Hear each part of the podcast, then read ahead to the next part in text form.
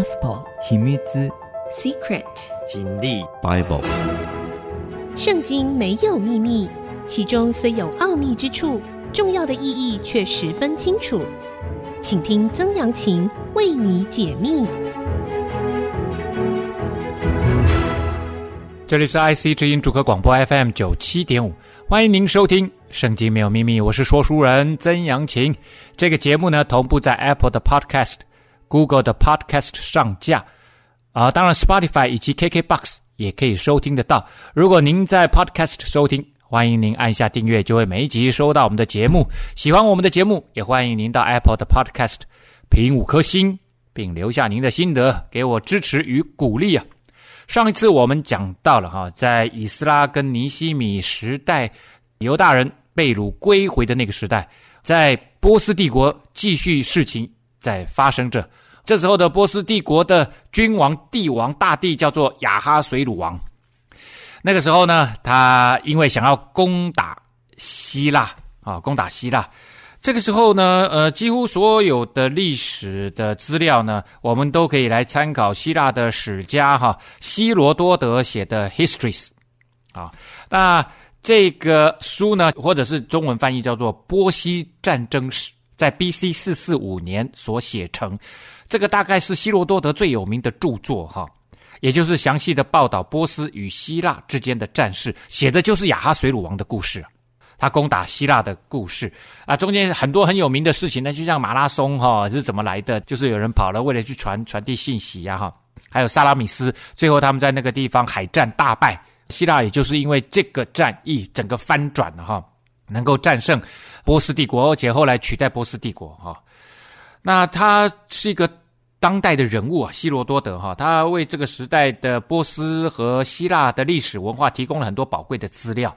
虽然他的历史里面哈常常被人家误说哈，他因为常常听信谣言啊，遭受到非难。不过呢，他对于历史事件的报告和这个地方的呃描述，就像他写巴比伦城，就写得非常的详尽啊，有很高的参考价值了哈。希罗多德的著作呢，而且他常常写得引人入胜啊啊。虽然中间常常会有互相矛盾的现象哈，可是呢，还是被当作是相当珍贵的史实，还有地方文化习俗的重要记录哈。我们从上个礼拜一直到今天哈，我们讲的这个《以斯帖记》哈，很多的段落都其实都跟希罗多德所记述的资料啊有互相参教的效果啊。好，那我们上次讲到了哈，亚哈水鲁。在书山城里面，在他自己的院子里面，花园城花园里面宴请各地的这些军官大臣，还有的这个波斯的大小臣民啊，书山城的臣民进来享受七天的宴席啊。那他在之前已经已经开了一百八十天的宴会，这个主要是一个军事宴会，其实就是商讨未来要攻打希腊整个的预备过程。那没没想到呢，他在苏山城内。比坦在他自己的院子里面，哈，这个正快乐的时候，喝得正爽的时候，第七天邀请他太太出来，啊，瓦实提出来给大家看一看他的美貌，结果瓦实提不愿意出来，啊，我我当时是讲说，波斯帝国这个是不准女性出现在男性的聚会当中，在那个时代，哈，波斯的女子必须乘坐密闭的车辆出入，以免暴露，连暴露在一般人的眼光之中都不行哦。更不要讲说这是一个男人的聚会嘛，所以瓦斯提他按照他的理性的判断说：好，你亚哈水鲁王你喝醉了啊！今天呢，我在一般人面前都不能够抛头露面，更何况是你们这个男人的聚会哦，所以，所以他就不愿意出入。这个犹大的史家约瑟夫呢，就认为亚哈水鲁呢是要瓦斯提啊这样子做呢，其实是真的有失身份，而且侮辱王室的举动。所以他认为瓦斯提不出现是对的啊，是对的。好，那我们上次呢有有讲过了哈，最后的方式就是把七个王室的最重要的参谋这个大臣、议事大臣找来看怎么办啊？看怎么办？结果呢，他们的方式就是，嗯，现在王啊，你现在这个面子丢尽了，而且呢，可能全波斯帝国大家都知道了啊，所以呢，现在你要把他罢黜。瓦斯提罢黜，把他的王后的位分赐给比他还好的人啊！而且呢，所降的旨意要传遍通国，还还特别写了，国度本来广大，所有的妇人无论丈夫贵贱，都必尊敬他。所以你要立定这个法律。哦，你老婆尊不尊敬你，当然是要看你的表现呢、啊。哦，现在不行，就要变成是一个法律哦。王和众首领都以米姆干啊、所以这个是执政大臣中间的米姆干的意见啊。米姆干当然是综合七位的意见呐啊。他已经把亚哈水鲁王勒索了哈，就告诉他，现在 everybody knows，你现在这个面子被踏在脚底下，那这时候一定要处决这个你老婆哈瓦斯提啊啊，这没办法了啊。其实瓦斯提从头到尾都并没有被刺死，或者是离婚了，只能算是在皇宫当中降级啊。他不在宫中具有正式皇后的地位。可是呢，没办法，他现在已经怀上了亚达薛西王。我相信啊，其实亚哈随鲁王知道，所以他也并没有真的要完全的罢黜他。好，那这个米姆干呢说降旨传遍通国啊。那其实波斯帝国呢，素来以通讯系统便捷著称。根据希腊的史家希罗多德的描述呢，这个系统每隔一日的路程就会设置驿站，这个驿站中间备有一人一马。无论是下雪、下雨、炎热、黑夜，都不能阻止这些人的工作。好，那这个让我们想到了这个时代，差不多是中国时代。如果以来看周朝的时候，周朝的时候呢，其实就设有烽火台。这个纣王不是说，哎呀，烽火台能够让那个谁啊，让他最喜欢的这个妃子啊高兴啊，哇，他他就乱放烽火嘛。那这烽火台当然主要是军事用途。啊，这边烧一个烽火，那远远远远地方，因为平原嘛，看到烧了烽火，那这个烽火呢，它有烟雨哈，可能盖一下盖一下哈，是怎么样？哦，敌人来袭了啊，那那边也会烧啊，那就这样传递，这是一种方式。另外呢，其实他们也有传递邮件的邮驿，这个驿就驿站的驿，邮件的驿站啊，传递军事情报。呃，又过了几百年，到了汉朝呢，是每三十里就会设一个驿站。那驿站的官员呢，就叫太尉，有了执掌官员哈。到了唐朝呢，哇，这就更普遍了。邮驿啊，这个送邮件的这个驿站，设遍全国，分为陆驿（陆上的）、水驿（水上的）啊，水路的，或者是水陆兼办三种。驿站呢，设有驿舍啊，舍就是宿舍的舍，就是一般来说哈，两种人，就是你传递的人可以在这个地方换马，然后住宿；另外一种呢，是你呢。各地的臣民，如果你有公差，身上会拿粮票跟住宿票，也可以住在这个驿舍。那你不一定是骑公家的马啦，啊，你很可能是就就是你要到哪里去赴任，那你会经过这里，经过这里你就可以住。我我有一次在太原北边的这个长城的雁门关，在那里去旅游去参观，那边里面就设有驿站，而且也有驿舍啊，可以住人啊，可以住人。那当时唐朝有全国有一千六百三十九个驿站，编制总共将近两万人啊，两万人。好，那这个就像说，我们在天宝十四年哈十一月的时候，安禄山在范阳起兵。范阳在哪里呢？安禄山当时身兼三个节度使，这个唐朝把各地分成军事区域，就是要节度使啊。那他下设管驿巡官四人。他在范阳起兵的时候，范阳在今天北京的。西南，然后呢，消息传回长安，啊，两地的直线距离呢，大概是一千两百公里，弯弯延延一千五六百公里跑不掉，啊，结果呢，驿站六天之后，消息就传到了长安，可见效率之一般呐、很厉害哦。我们知道杜牧最有名的这个诗哈，写这个杨贵妃喜欢吃荔枝的诗哈，过华清宫啊。啊，这个绝句里面就写：“长安回望绣成堆啊，山顶千门次第开，一开一直开一直开。为什么？因为哎呀，这个驿站要要送东西呀！啊，一骑红尘妃子笑，妃子当然就是指的杨贵妃啊！哈，无人知是荔枝来，没有人知道是送荔枝来的啦。大家想说，哇，那么快马加鞭，一定是送国家重要的战事军事消息呀！”没有送荔枝，我们休息一下，稍后再回到节目的现场。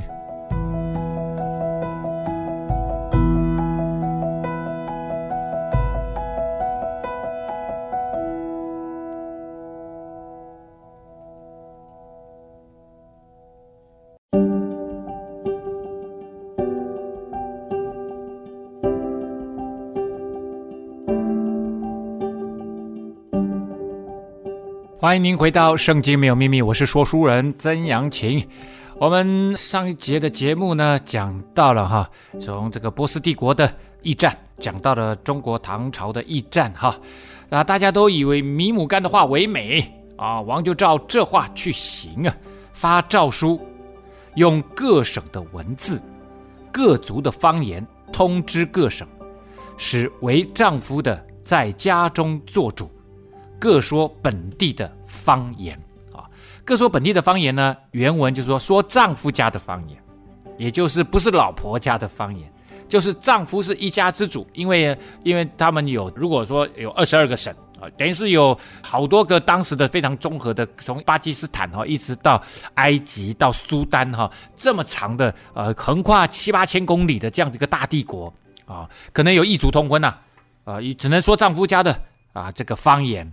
好，那要丈夫在家做主这件事情，哈，古代的呃犹太人传统的注释家们认为，哈，这是为了在一个家庭内强化丈夫对妻子的支配权而下的命令啊。如果使用不同语言的男女结婚的时候呢，妻子只能使用丈夫的语言。你是嫁进来的啊，当然我们会以呃现代的这个性别来看的话呢，啊，这个就是男性霸权。啊，父权主义、沙文主义，哈！如果使用不同语言的男女结婚的时候呢，妻子只能使用丈夫的语言，只有这样，丈夫的地位才能够被确立。啊，真的吗？我很怀疑啊，我很怀疑。采用这么简单的思考的人，哈，就不了解哈夫妻之间各样百态啊。总而言之啊，在波斯帝国哈，混杂着众多的民族啊，所以夫妻之间使用不同语言的情况不少见啊。当时波斯人在商业上呢，其实采用是流通的亚兰文，国际啊，从这个亚述帝国、巴比伦帝国一直到现在波斯帝国哈，他们在国内通用的商用语言其实是亚兰文，那么允许希腊文流通，其他常用的语言呢，其实不下二十余种。波斯王朝呢，除了相当尊重。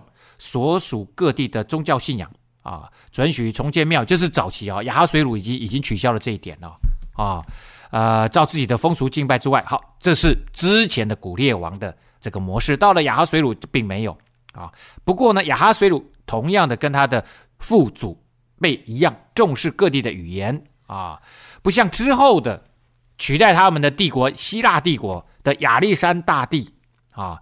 他每征服一地呢，就把希腊语言带到了那里，所以你会发现，后来西方希腊罗马文化成为主宰的文化，跟这个非常有关系。因为你用什么语言，就会用那个语言来思考，就会接受那个语言所带来的文化，以及他们解释他们自己本身的整个神话系统啊。我们是如何来的？这个就会从建造，从语言来建造那整个的核心价值观、历史观、神学观、宇宙观。啊，整个都因为语言的这个普遍传递啊，这样子的东西也会跟着传递下去。好，所以你会发现哦，波斯国当他们重视各地的这个文化啊，各地的语言的时候，仙教就没有到处传递，哎，是不是？可是呢，希腊的神话，全世界至少西方世界耳熟能详。好。波斯王发诏书是用各省的文字、各族的方言。我刚刚有有你们各省的文字、各族的方言通知各省啊啊！波斯国呢，国土很广，王朝能够延续两百年，能够早期怀柔政策，对于宗教、对于各地的民俗以及对于语言文字的包容啊，可能是一个重要的因素了啊。可能不过也因为这样子哈，所以他他们的整个真正的核心的文化啊，也也没有办法传递出去啊。好，接下来呢？这事以后，亚哈水鲁王的愤怒止息啊，就想念瓦什提和他所行的，并怎样降旨办他啊。那这个事情已经已经木已成舟啊！哈，瓦斯提已经被罢黜了，所以他还是想念他。我我在想，另外一方面也有可能啊，因为孩子出生了，他随时想看一下自己的孩子啊，所以可能也会常常看到瓦斯提啊，啊。那这时候他想说，那怎么办呢？要册立新的皇后啊，啊！可是这个新的皇后呢，其实瓦斯提一直没有被废止啊。大家也一直说，其实亚哈随鲁就是这个皇后啊。所以之后发生的故事，很可能是一个另一个重要的妃子啊啊，某个程度上面取代皇后，但是并没有取代她的名号啊。那这事以后到底多久之后啊，这个有很多种说法了哈。我们所说的哈，到这里为止，就是那个呃请客一百八十天，又请了七天的客，然后呢发生瓦斯提事件，这个之前都是筹备进攻希腊的长期的一个会议。那个希罗多德呢，这个历史家他提到了哈，亚哈水鲁在这样子的一个会议中发表了一篇惊天动地的言论，力主向希腊用兵。战事呢，其实在 B.C. 四八一年的春季发动啊。刚刚我们讲的瓦斯提事件是在 B.C. 四八三年，也就是过了两年之后的春天发动。当年呢是亚哈水鲁执政的第五年，他在西线从事战争，两年之久，希腊和波斯在很多地方发生了这个重大的战役哈。呃，塞莫皮莱哈在 B.C. 四八零年八月二十八日，萨拉米斯 B.C. 四八零年九月二十二号。啊，麦卡莱，麦卡莱，哈，这个在 B.C. 四七九年八月，你发现都很密集啊，就在这两年内发生了几次重大战役啊。一开始呢，波斯确实占了上风，之后这个希腊人采取了一个重要的战略，就是放弃雅典城，来到海上来打，我不跟你打陆战了，我跟你打海战啊，呃，重点就在萨拉米湾之战啊，波斯舰队哈，呃，这个被大败，被希腊国打败了。亚哈水鲁只好带着大部分的陆军循原路退回波斯。啊，自此之后，永远无法征服希腊，最后还被希腊征服。这个是 B.C. 四八零年的事。那当然，后来其实是又经过了一百五十年，波斯反而被啊亚历山大大帝所灭。那希腊的语言呢，也随着亚历山大的帝国，也就是传扬出去了，传扬出去了。所以 B.C. 四八零年的亚哈水鲁。撤离希腊回到波斯啊，那有人说是他到四七九年才回到苏珊城哈，啊，到了秋季才回到苏珊城，这个已经是他做王第七年七个月了，很可能是战败了，回到苏三城才开始，整个人都定下来了，他已经没有那个心思意念打仗了，整个又又又闲下来了，就开始想念瓦什提，那应该是从十二月开始就一连串的找。新的妃子的这样子的一个活动，好，所以呢，这已经经过六七年了哈。于是王的侍臣就对王说：“不如为王寻找美貌的处女，王可以派官在王国中的各省招聚美貌的处女到书山城的女院，交给掌管女子的太监西该，给他们当用的香品啊，这个香品包括很多啦，也包括化妆品。”包括香料、香水，那把各省各地的美女啊，这个处女啊，找到书山城来的女院啊，这个女院就是类似中国的那个皇帝的后宫啊。呃，十九世纪考古学家呢，在书山城哈遗址里面发掘到一处的女院，就在位置呢，在于王宫的西北角啊，西北角。那个地方，给他们当用的香品啊，王所喜爱的女子可以立为王后，代替瓦什提。王以这事为美，就如此行。所以呢，就开始这个整个过程，当然是非常的繁复的一个行政过程哈。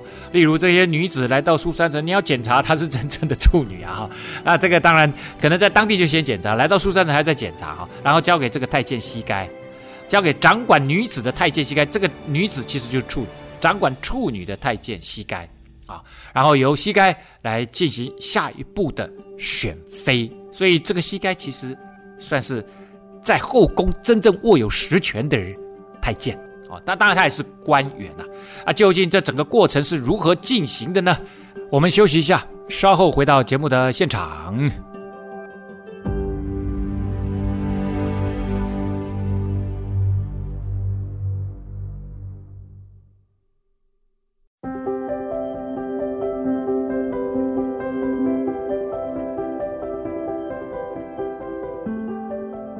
欢迎您回到《圣经没有秘密》，我是说书人曾阳晴。好，我们继续来看亚哈随鲁王，现在想要选妃了，想要有一个女子来取代瓦什提，之前不听他话、不愿意出来见客的那位皇后啊。书珊城有一个犹太人，名叫莫迪改，是便雅悯人基士的曾孙，世美的孙子，雅尔的儿子。从前巴比伦王尼布甲尼撒将犹大王耶哥尼亚，又名约雅斤，和百姓从耶路撒冷掳去，莫迪改也在其中。好，那这边讲到了哈，莫迪改这个人，从把他介绍出来，显然跟我们之后要来选妃以及选妃之后所发生的种种的事情，算是一个关键人物哈。这个犹大人呢，是在啊约雅金被掳啊，在被巴比伦所掳。巴比伦呢，呃，三次掳走这个南国犹大国的人民跟君王，还有贵族。那约雅金这个皇帝呢，是第二次被掳啊，在 B.C. 五九七年啊，五九七年。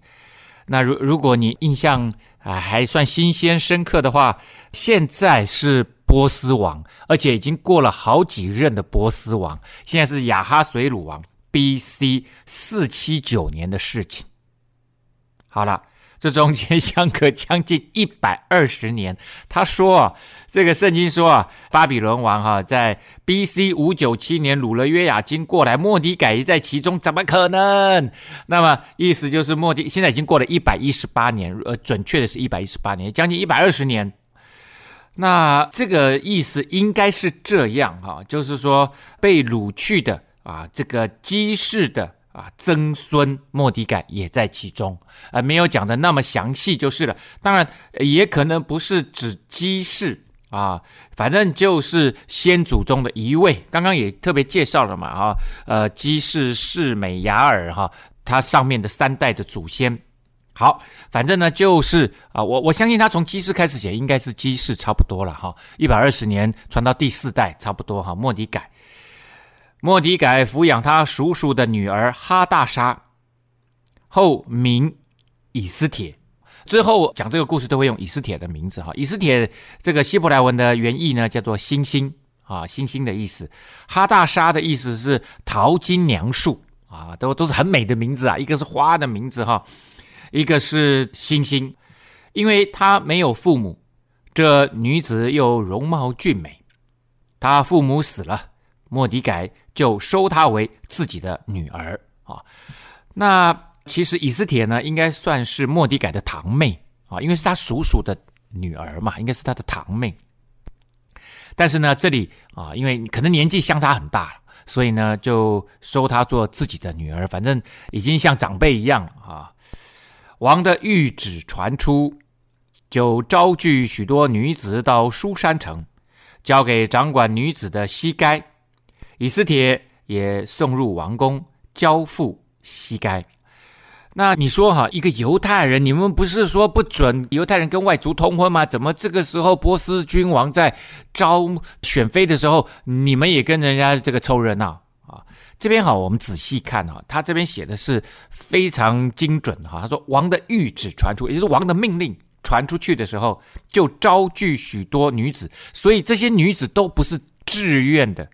要嫁入宫中，OK 吗？这不是跟我们今天的选美有有些人在解释这段时候，就说他们在选美，完全错误的观念。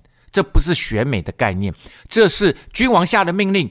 然后呢，当地的行政人员就去找啊，就是每一家每一户，你这个有漂亮女子的、年轻女子的、处女的，全部都给我出来。然后呢，他们选了哎比较能够上眼的啊，不错的，就要往上送。啊，往上送，所以这是君王的命令，然后呢，官员的执行，这个不是你自己要或不要的问题。那以斯帖就被选上了，送入宫中，交付西该。我们讲了这位太监啊，他是掌管后宫女院啊，后宫有两个女院哈、啊，第一个女院呢，就是现在啊要招募的这些处女，未来可能成为妃子的候选人啊，而那第二个女宫呢，就是被君王临幸过的。啊，已经算是妃子的嫔妃的那个住在第二女院啊。西该喜悦以斯帖，就恩待他，急忙给他需用的香品和他所当得的份，又分派所当得的七个宫女服侍他，使他和他的宫女搬入女院上好的房屋啊。好，西该喜悦以斯天啊，这个喜悦哈，它原意是这样，就是视之为优秀，就是哎，你看这个人，你觉得哎，我我觉得他很棒啊，就就是这个意思，就是看他很优秀，所以其实西该一眼望过去哈，这边很多女子，她她看很多女人的啦啊，我们知道哈，这个选妃的时候啊，那个要要全部都看的啊，可可能而且不能穿衣服看的啊。这个要看身材哈，还还要检查，可能还要有这个产婆，还要检查她是不是真的处女哈，还有没有带这个武器啊？就就跟进监狱是差不多的哈。好，然后呢，哎，一看就觉得很棒啊，很优秀，就恩待她啊，马上急忙啊，为什么呢？因为因为他就他就要看准几个人，那显然他的推荐啊，他他把谁放在比较重要的位置，这个都很有关键性的影响啊。哦，这都不是随随便便的，这个宫中的斗争还得了啊？就急忙给他为什么巴结他？未来他如果也成了真正的皇后，哦，那不得了啊！那我我膝盖不是吃香的喝辣了吗？其实他现在位置已经蛮重要了哈。他所需用的香品和他所当得的份啊，又派所当得的七个宫女服侍他，哇，这非常看好他啊！显然西该很知道亚哈水鲁王的。口味、喜嗜好、喜好啊啊、所以他才会啊，这个都都有原因的啦啊、那上好的房屋哈、可能是这这里面最好的一个住处。也许之前哈、呃，这个皇后还住过这里啊、皇后住过，反正是最好的一个一个一个住处就对了哈、我之前有去，呃，很早零五年的时候哈。呃，有一次我去参观这个紫禁城，那紫禁城的前面当然就是太和殿呐、哈，中和殿呐，保和殿呐，哈，然后后面就有这个后宫啊，啊，那个后宫实在是不高明啊，一间一间的房间哈，就跟宿舍一样啊，然后也不大。那个时候故宫的重要文物大概都搬走了。我仔细看了一下哈，因为他也不准每一间后宫也不准进去，就只能在窗外看哈。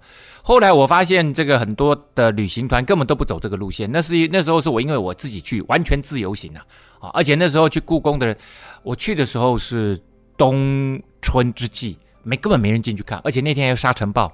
哦，春天刚来的时候沙尘暴，所以根本没有人进去。我觉得整个故宫可能超不过三个人。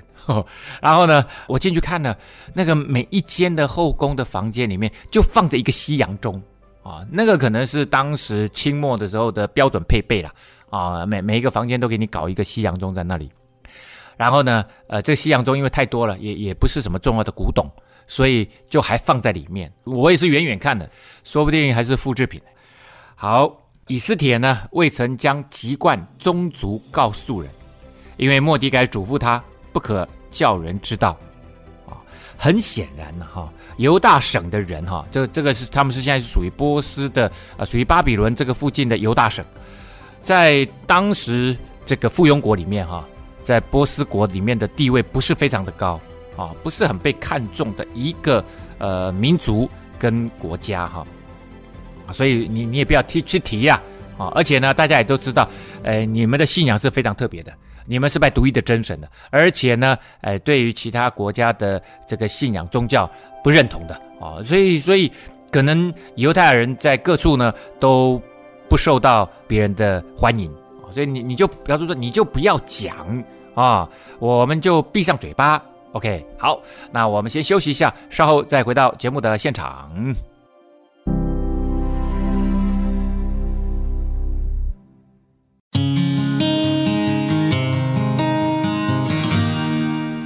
欢迎您回到《圣经没有秘密》，我是说书人曾阳晴。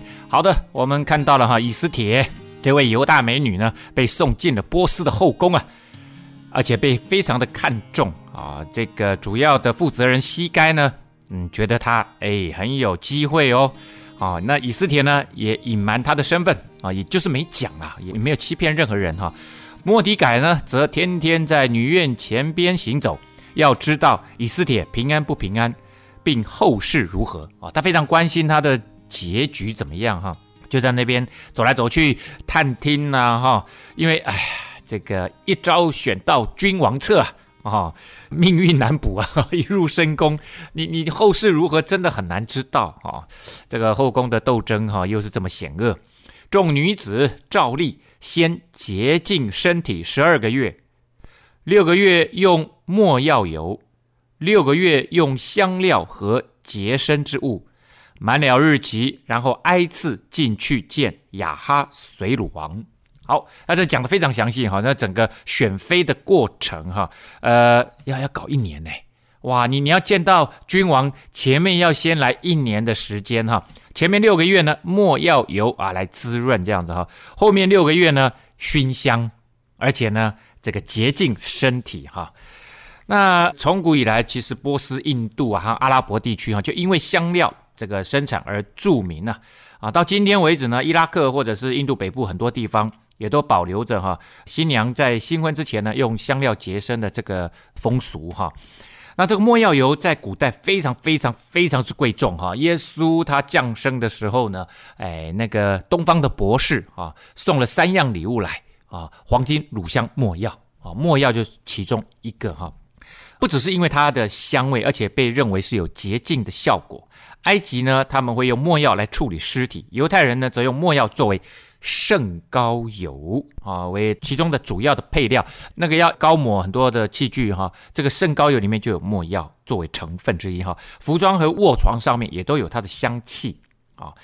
那后半段呢，说用这个香料和洁身之物啊，一个普遍的看法认为哈，这个每天用烟啊，用香有香气的烟哈来熏这个女子，能够让她的皮肤和她的衣物吸收这种香气。啊，那这也跟现在人不是用香水嘛？哈，用香水确实能够让人在整个两性之间的荷尔蒙的交换味道上面，哈，哎，能够有辅助效果，辅助效果哈。考古学家呢也发现了很多美容用的香炉啊，那基本上的用途应该就是这方面了哈。啊，香油呢可以滋润皮肤。近东地区呢，因为天气实在太干燥了，所以呢，你会发现那个女子大概到三十岁，这个皮肤就开始有皱纹，那就不好看嘛啊。所以呢，没药呢，就是阿拉伯南部或者是今天索马利亚和也门的地方哈，他们会产这个东西，然后呢，由这个地方出口，然后到各个国家去。当地人呢，他们就是收集这个没药灌木 c a m i f o r a 这种灌木呢，表皮会渗出来一种呃凝胶。啊、来作为这个没药的原料啊，没药的原料。好了，满了一年以后呢，挨次要进去见雅哈水乳啊。那我相信这个顺序，谁先进谁后进，什么时候进，这个都由膝盖来安排。而如果膝盖觉得以斯帖很棒的话，他前面给他安排这个几个比较差的，然后再接上他，哇，一下子惊艳无比啊！啊，你说曾老师怎么会想这么多？哎，不知道，看到这个就会东想西想。女子进去见王是这样的：从女院到王宫的时候，凡她所要的都必给她。啊，她她被洁净了一年之后呢，然后还要排要进皇宫嘛？那中间哈，他所需用的你都给他完全预备好，让他完全满足。那晚上呢，进去，次日回到女子第二院。啊，就是我刚刚讲的第二院，就是伺候过君王的，他就变成了嫔妃了，哦，他就有另外的身份了，所以呢，就住进第二院。所以第二院里面其实关的就是这种真正的后宫就对了，后宫佳丽三千了哈。交给掌管嫔妃的太监沙贾啊，这就归另外一个人管了。除非王喜爱他，再提名召他，就不再进去见王。所以呢，这个是一个关键的晚上，就这个晚上决定生死啊。哦，要不然就真的是打入冷宫了哦。这个不他不再招你，就一辈子大概就很难再被招第二次啊。莫迪改叔叔亚比该的女儿，就是莫迪改收为自己女儿的以斯帖，按次序当进去见王的时候，除了掌管女子的太监西该所派定给他的，他别无所求。哦，别人想要说要准备要进去了，可能东要西要，今天要喝可乐，明天要吃牛排，哈、哦。结果呢，以斯帖非常安静，也没有什么要求啊。他西该给他什么，他通通都接受了。凡看见以斯帖的，都喜悦他。这个在圣经里面哈，常常会写这样子，好像耶稣基督他长大的过程当中啊，神和人爱他的心天天增长啊。一个有神的生命，有圣灵的生命呢，诶，这个在上帝看来，他应该。与人与神的关系都非常的好，这是上帝所看重的。事实上，上帝是一个很奇妙的神，他呢自称为三位一体的神。那在耶稣基督降生之后，他有两次现身，就是耶稣呢受洗的时候，天门开了，圣灵仿佛鸽子降在他身上，然后呢天开了以后，有声音从天上来说：“这是我的爱子，我所喜悦的。”所以神说耶稣基督是他的爱子啊，爱子，你知道我所爱的儿子。他所做的一切都是我所喜悦的，所以这是一种非常 harmony 的关系，和谐的关系，美好的关系。那上帝在创造人的时候呢，他就说按着我们的形象造人，啊，按着我们的形象造男造女。所以呢，神自称是我们，哦，不是独一的真神吗？应该说我才对啊，怎么会是我们呢？这就会看出来，圣父、圣子、圣灵三位一体。所以呢，他喜欢说我们啊，所以这种关系性的。这种信仰啊、其实是上帝所看重这种关系呢。一个是人与神，一个是人与人。所以你看到以斯帖呢，大家都喜悦他。亚哈随鲁王第七年十月，就是提别月，以斯帖被引入宫见王啊、哦。这个年日都非常的清楚哈、哦。提别月呢，大约是啊今天的阳历的十二月到一月啊，十二月的后半到一月的前半。巴比伦人特别称这个月叫做提别月。啊，他们跟犹太人一样，有自己对月的命名。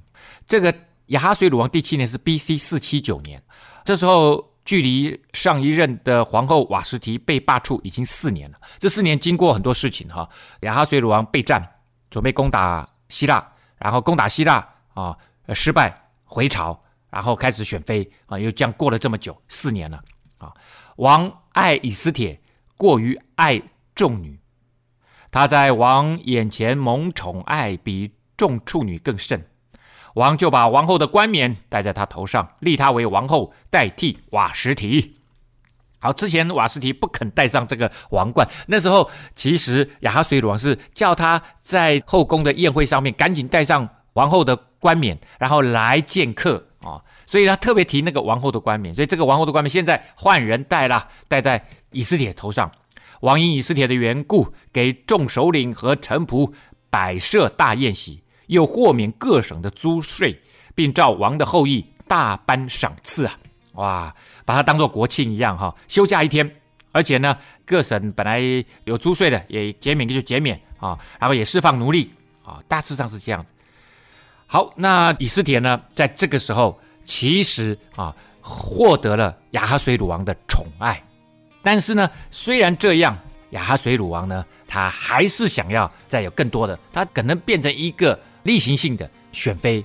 那以色列呢，在这一批里面，他是雀屏中选，常常让亚哈随鲁王呢召他进宫啊，召他进这个寝宫啊啊，这个皇帝呢，哎的临幸。